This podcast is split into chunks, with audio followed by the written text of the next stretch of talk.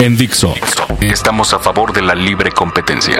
Y como no queremos ser los únicos que acaparan el mercado de los podcasts, esta vez te enseñamos, cómo hacerlos. Cómo hacerlos. Ustedes también pueden trabajar en vacaciones. Acude a nuestro taller y aprende a grabar la voz de tu podcast. Sin importar con qué recursos cuentes. Con tu celular. Con tu minidisc. Con tu computadora. Con tu estudio de tratamiento acústico de Walter Storic Design, consolas SSL, micrófonos Mali de oro y unos monitores Meyer Sound X10 X10. Y con Bob Dylan en la lista de espera con lo que sea. Tips de locución, producción y publicación para que tu podcast esté en la red y disponible para el mundo entero. Sé testigo de este esfuerzo altruista que Dixo realiza para toda la comunidad en la red y asiste a los talleres que impartiremos este 6 y 7 de abril completamente completamente gratis. Porque estamos en contra de los monopolios y hoy más que nunca estamos convencidos que comunicar vuelve a ser grande. Para mayores informes, visita la sección de promociones. Estás descargando el podcast de Trujo. Por Dixo y, y Prodigy MSN. Bueno, yo había prometido un especial de doblaje. Pero creo que comenzamos mal esto del doblaje porque en lugar de platicarles cosas interesantísimas en Santa Paz, pues me estoy viendo en la urgente necesidad de adelantar, y con mucho gusto lo estoy haciendo, el especial de doblaje. Y comenzaré este intrincado tema como respuesta al podcast que hiciera Aldo Monterrubio. Un podcast que realizó solo porque estaba de mal humor. Bueno, les voy a explicar mejor. No les voy a presumir diciendo que escucho y leo todo el material que hacen mis compañeros de Dixo, de la misma forma que sé que muchos de ellos no escuchan mis podcasts y tampoco checan el material de los demás. Vivimos una vida ocupada, una vida vertiginosa, pero sí, sí tiendo a leer y a escuchar de pronto a algunos o a una compañera y así, por supuesto que hay algunas cosas que no me pierdo, igual que ustedes tienen a sus consentidos aquí o en otros portales, estaciones de radio y canales de televisión. Así pues, estaba escuchando el último podcast de Aldo Monterrubio cuando de pronto me di cuenta que comenzó a hablar del doblaje. Y que si no le gustan las movies dobladas, y que si está muy gacho, que quería juntar firmas, pero bueno, bueno, miren, mejor me voy a evitar la pena de ser tomado como un usurpador de pensamientos y de palabras. Y voy a poner audio por audio varias citas directas que hiciera mi buen Aldo para poder expresarles a ustedes y al mismísimo Aldo Monterrubio lo que yo opino al respecto y que me urge debatir. Aunque les aclaro, y esto me tranquiliza en verdad, que Aldo nunca se llamó o autonombró especialista o asesor de doblaje, sino que contó las cosas tal y como le fueron sucediendo, cosas pues que lo dejan en medio de un terreno, pues, digamos triste, espinoso, justo donde cualquiera de ustedes, los consumidores, viven día con día, el terreno del doblaje comercial al español en nuestros días. Así pues, Aldo comienza diciendo que igual y lo que está afirmando no es totalmente cierto, o tal vez está trastocado de alguna forma porque está de muy mal humor ese día. Este, este podcast lo voy a dedicar. No sé, ando como de malas. Y afirma que las películas dobladas, pues, no le gustan. Yo creo que soy de esas personas que no les gusta ver cine en un idioma que no es el original, llámese inglés, francés, italiano. Creo que tiene una fobia o, un dolor contra las películas dobladas, pero aún así va y renta Max Payne en español. Y como si fuera un aprendiz de mago, pues intenta en su casa con la ayuda de su cómplice, su aparato de DVD, trata de darle la vuelta al audio, de convencer al DVD de hablar en inglés, cuando muy claramente la cajita del DVD, allá en el blockbuster decía película en español hace cuestión de cinco semanas o, cuatro renté este bodrio de película llamado Max Payne eh, en, Blockbuster y resulta que la película no viene en inglés, nada más viene en español. El DVD no te da la opción de ponerle en español, de ponerle en inglés, perdón. Eh, por más que te sales de todo, de todo el asunto y tratas de moverlo directamente desde tu reproductor, no se puede, señores. Nada más viene en español y realmente el doblaje no es malo, es terrible. Aguanté 20 minutos amigos, Amigas, si en verdad aborrecen las películas dobladas, simplemente no las renten, no renten películas dobladas y ya. Pero no renten una película doblada si ya saben que les caga el doblaje.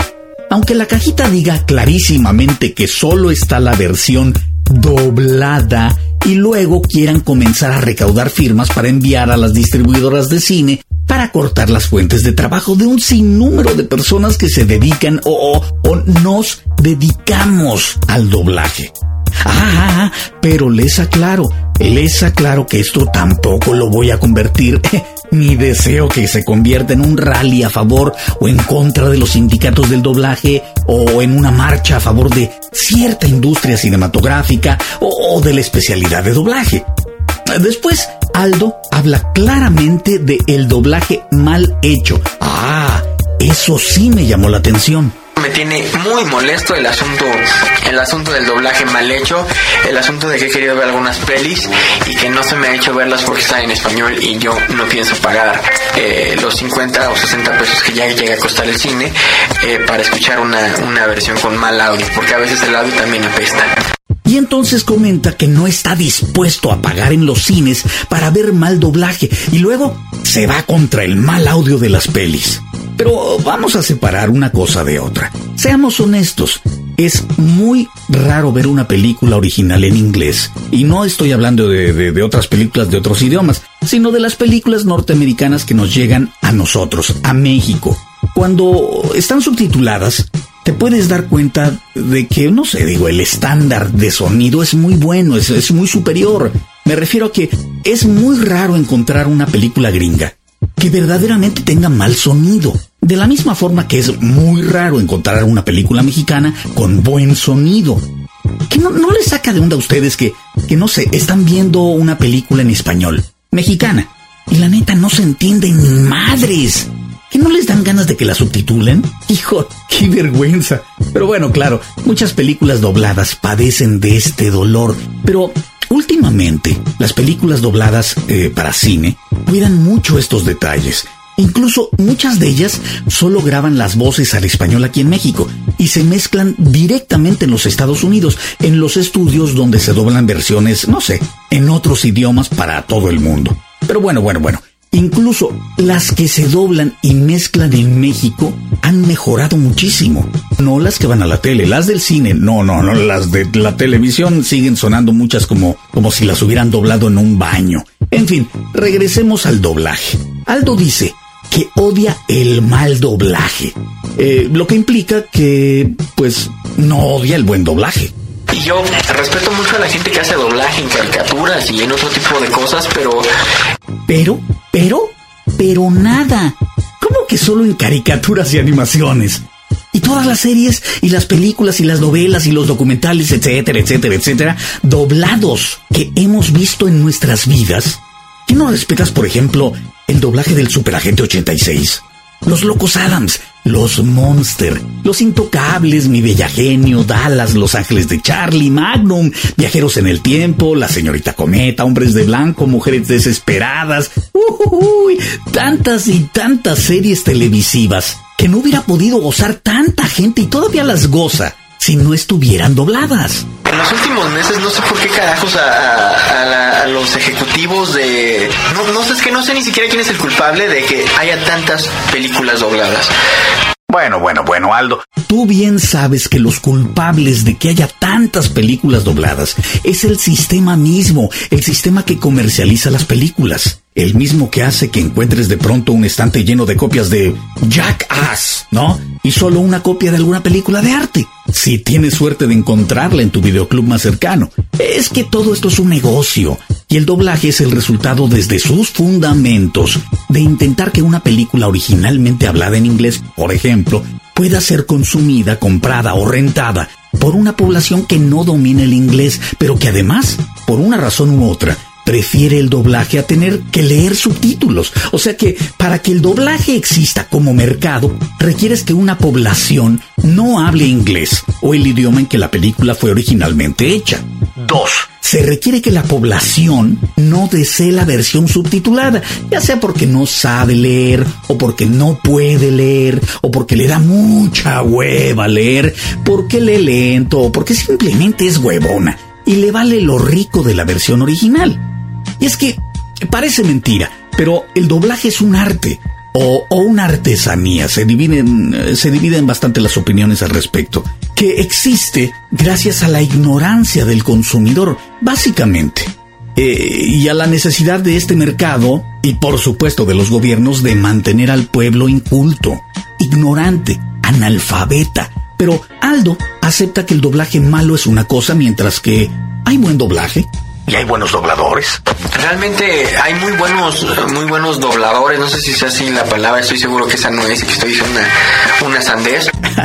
El término real, y como debe ser dicho, es actor de doblaje o actriz de doblaje.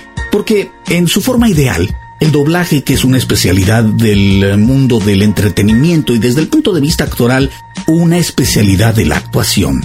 El doblaje decía, en su forma idónea, debería estar poblado por actores profesionales. Pero actores, actores ya hechos, estudiados, entrenados. ¿Por qué? Bueno, pues es muy sencillo. Porque las películas en general, no todas, o digamos que muchísimas no, son actuadas por actores profesionales. Cada personaje tiende a ser interpretado originalmente por actores de profesión unos mejores que otros, pero actores, actores que viven de ello. Y lo mínimo que se debe exigir es que sean actores quienes interpreten su versión al español o a cualquier otro idioma. Esto sucedía así hasta la era de la industrialización del doblaje, em, que es cuando entra el video, por allá de fines de los 70, principios de los 80. Ese tema lo vamos a tratar en el siguiente podcast junto con muchos más temas que deben tratarse mucho más a fondo para evitar confusiones y mala información. Pero bueno, regreso.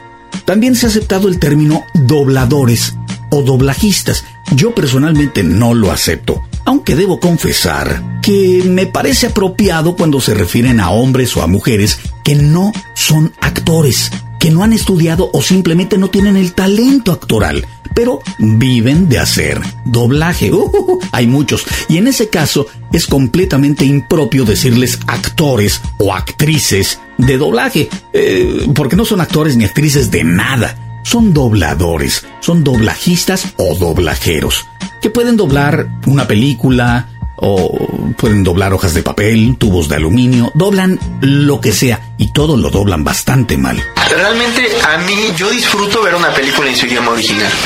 Eh, en España bueno, España está, está, está mucho peor, pero como dicen, mal de muchos consuelo de pendejos o una cosa así. Eh, eh, pero en España el asunto es que Franco, eh, el gobierno franquista, decretó que no podía haber películas en un idioma que no fuera el castellano, que no fuera el español.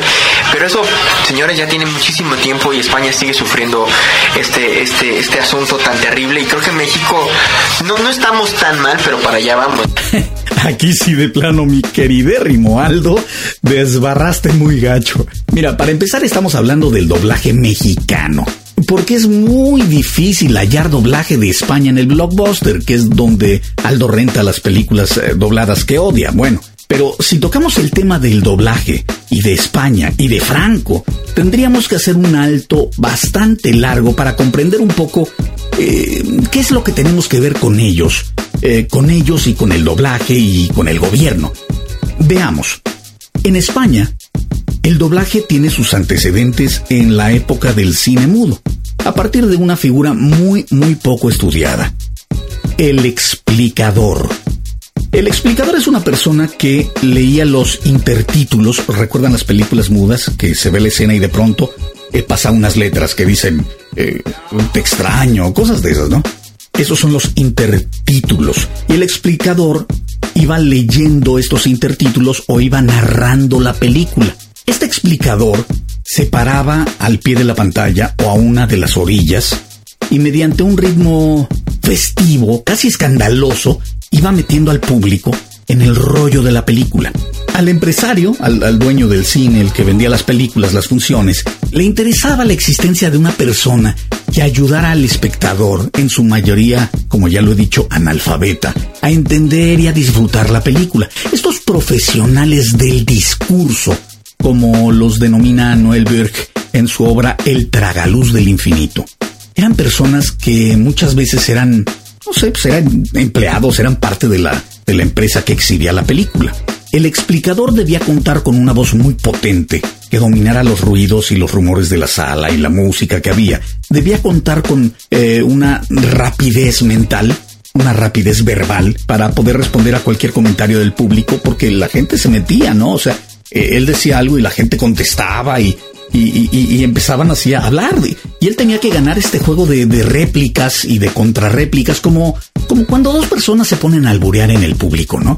Y tienes que contestarles si unos te dicen y tú les contestas. Y se valía de todo tipo de objetos y de sonidos para hacer que su trabajo fuera, fuera muy atractivo. Eh, tú estás viendo la película y había un ruidito, una corneta, y hacía cosas para que la película tuviera más sentido. Fructuoso Gelabert es uno de los pioneros del cine español. Fue quien posiblemente, no se sabe con certeza, pero posiblemente realizara el primer doblaje en vivo y en directo de la historia del doblaje en sí.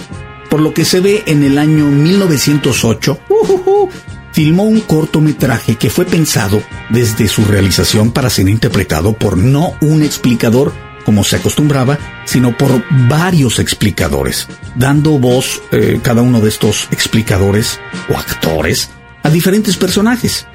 Pero bueno, para no ahondar demasiado, esta costumbre de los explicadores desembocó, y ya voy a explicar en el siguiente podcast con más detalle cómo, en lo que es la técnica actual de doblaje, con una diferencia muy importante. Que en un principio el doblaje era mucho más difícil de interpretar ya que los actores tenían que memorizar la totalidad del diálogo que iban a interpretar como, no sé, como se memoriza una obra de teatro o los diálogos de una película en su versión original, con ensayos y todo para evitar lo más posible el que se cometieran errores, ya que en un principio el doblaje o las tomas de los actores eran grabadas en material fotográfico, igual que la película en sí, y los errores resultaban carísimos. Fue hasta, no sé, principios de los años 50 que comienza a grabarse el doblaje en material magnético, en cinta magnética, en estas eh, grabadoras de carrete. ¿Quién no recuerda, quien las conoció? Las finísimas eh, grabadoras Nagra de un cuarto, cinta de un cuarto. Estas máquinas fueron diseñadas por Stefan Kudelski, un ingeniero polaco nacionalizado norteamericano que incluso en 1966 ganara el Oscar en su versión técnica por la especialidad de audio, por esta pequeña grabadora. Pero bueno, Aldo, pero bueno, bueno, bueno. Aldo no feliz con su pésima experiencia de Max Payne, regresa con renovadas energías al blockbuster y busca más películas. Sí, señor, eh, con, con eh, Jim Carrey nada más está, bueno, sí hay algunas copias subtituladas con la voz de Jim Carrey, pero como se les hizo chistoso poner a Eugenio Derbez a, a doblar a Jim Carrey, resulta que la mayoría de las copias de Sí, señor están en español. Claro provocando el esperado encabronamiento, ya que sabemos los que hemos escuchado ciertos doblajitos, que no queda más que indignarse o encabronarse, porque esta película de Sí Señor está doblada por Eugenio Derbez, chale. Derbez no dudo que sea una persona muy creativa, inteligente, etc, etc, etc. Pero no es cagado, ¿eh? O por lo menos ya nos aburrió. Estaba chistosito en Shrek, pero ya la tercera película ya nos dio hueva. Sí, sí es cierto. En Shrek, Derbez estuvo bastante cagadón. Y tengo mis opiniones al respecto porque, mm, desde mi punto de vista, yo creo que no puedes poner en una película como Shrek o como Blancanieves o cualquier película de estos alcances algo como ¡Fue horrible! ¡Fue horrible! O sea, y te voy a explicar por qué. Porque si bien al público chilango o digamos al, al público mexicano no todo México, pero al mexicano, cosas como estas eh, le parecen chistosas. A todo el público que no sabe quién es Derbez, o lo ha medio visto pero nunca ha visto el, el programa de Al Derecho y Al Derbez, simplemente porque en su país, no sé, no le llega. El comentario este de fue horrible, fue horrible, no le significa nada. Nada, nada, nada. Y entonces yo estaba discutiendo hace un tiempo levemente con el director del doblaje de Shrek Excelente director, por cierto. Pero estábamos opuestos en la opinión al respecto de que en el doblaje yo creo que no debes hacer, es mi opinión muy personal, no debes hacer chistes o comentarios que no se puedan comprender porque resultan muy locales o porque pueden caducar. Por ejemplo, los chilangos se divierten con el... Fue horrible, pero esta película la van a ver, digamos, no sé, nuestros nietos dentro de varios años y nuevamente. Derbez no les va a ser más que un cómico viejito, ¿no? Si es que lo llegaron a ver o a escuchar, si, si sé yo, no sé, quién sabe, ¿no? Y el fue horrible, fue horrible. Eh, se los vamos a tener que explicar como si fuera una clase de historia muy antigua. Y ya sabemos por experiencia que el chiste que tiene que ser explicado no es chistoso. Bueno, Derbez en Shrek está cagadón, pero es muy local. Sí, cagado, pero local. Pero de eso a que sea la voz oficial de Jim Carrey. Digo, digo, aquí la verdad, eh, a, mí como, como uno de varios de los actores que hemos interpretado o hemos dado vida en sus películas a Jim Carrey, pues la verdad me ofende. Digo, es que nada que ver. Digo, la verdad. Comprendo que las empresas distribuidoras de cine quieran hacer más dinero poniendo a Derbez a hacer la voz de Jim Carrey en lugar de llamar a Mario Castañeda o a mí. Y lo comprendo desde el punto de vista mercadológico, pero también está el punto de vista artístico. Y el resultado que Mario Castañeda puede darle a un personaje siempre, siempre va a ser muy superior al que le dé Derbez o Adal Ramones o quien sea de las celebridades. Es muy, muy raro el caso en que una celebridad verdaderamente haga buen doblaje. Como en el caso de mi hermano, Víctor Trujillo Broso, que ha doblado a Mr. Fantástico o ha doblado en Monster Inc. Mis respetos, porque él es un actor y también es una celebridad. Digo al César lo que es del César, pero pero Derbez no es actor de doblaje y dudo mucho que quisiera eh, que le interesara ser un actor de doblaje. En este tema hay mucha, mucha controversia dentro del mismo gremio de doblaje. Yo en lo personal no me opongo en ningún momento a que las celebridades hagan doblaje, pero, pero que los directores los hagan sudar. Ya que van a cobrar una la nota por, por tener nombre y por dar publicidad y promoción a la película, pues que de una vez hagan un buen trabajo actoral. Muchos de ellos sí pueden, no todos, pero muchos son actores. Y con un buen director que no le dé miedo ponerlos a raya, se puede, yo creo que pueden sacar muy bien el trabajo. Ahora que si no se van a atrever a dirigirlos y a ponerlos a raya, a hacer, obligarlos a que hagan un buen, un buen trabajo de doblaje, pues entonces déjenos a nosotros, los profesionales del doblaje, hacer lo que sí sabemos hacer. ¿O qué no ven que le están sacando canas verdes al pobre Aldo Monterrubio? ¡Ta madre! he dicho. Ah, por cierto, no se pierdan el próximo podcast, porque ya comienzan los especiales de doblaje. Y de forma muy especial, y dedicado especialmente para los especiales de doblaje en Dixo, presentamos un tema musical doblado de la película de Disney, Aladdin. Escucharemos el tema Un amigo fiel canción que interpreta el genio de la lámpara maravillosa al aparecer en escena frente a Aladdin y Abu, tema interpretado por Robin Williams en su versión original, pero que en su versión al español de Latinoamérica interpretara dando vida al genio nuestro amigo Truco.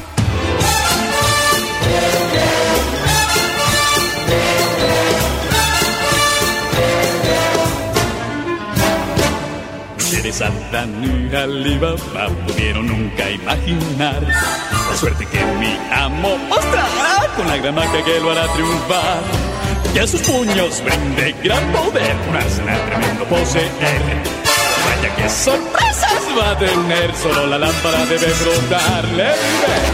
Mi amo Aladdin es lo que va a pedir. Tomaré su orden porque usted tiene un amigo bien en mí. La vida es un buffet y yo le serviré. El secreto que me pedirá. Tiene un amigo fiel en mí. Sí, dar buen servicio es nuestro orgullo. ¡Es el jefe, el rey, el show! Hay que pedir siempre de lo mejor y otro poco más de baklava. Algo de la lista y todo de la fe. Hoy me late ayudarte. Tienes un amigo fiel en mí. Esto puedo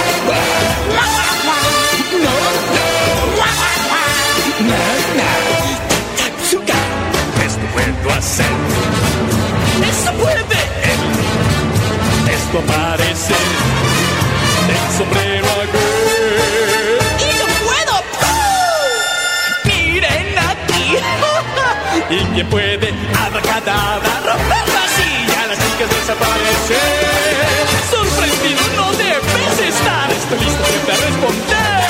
Desde buena fe certifica a tu servicio un genio está. Puedes con mi fuerza mágica y tus deseos realizarlos voy. Dame esa lista kilométrica, frota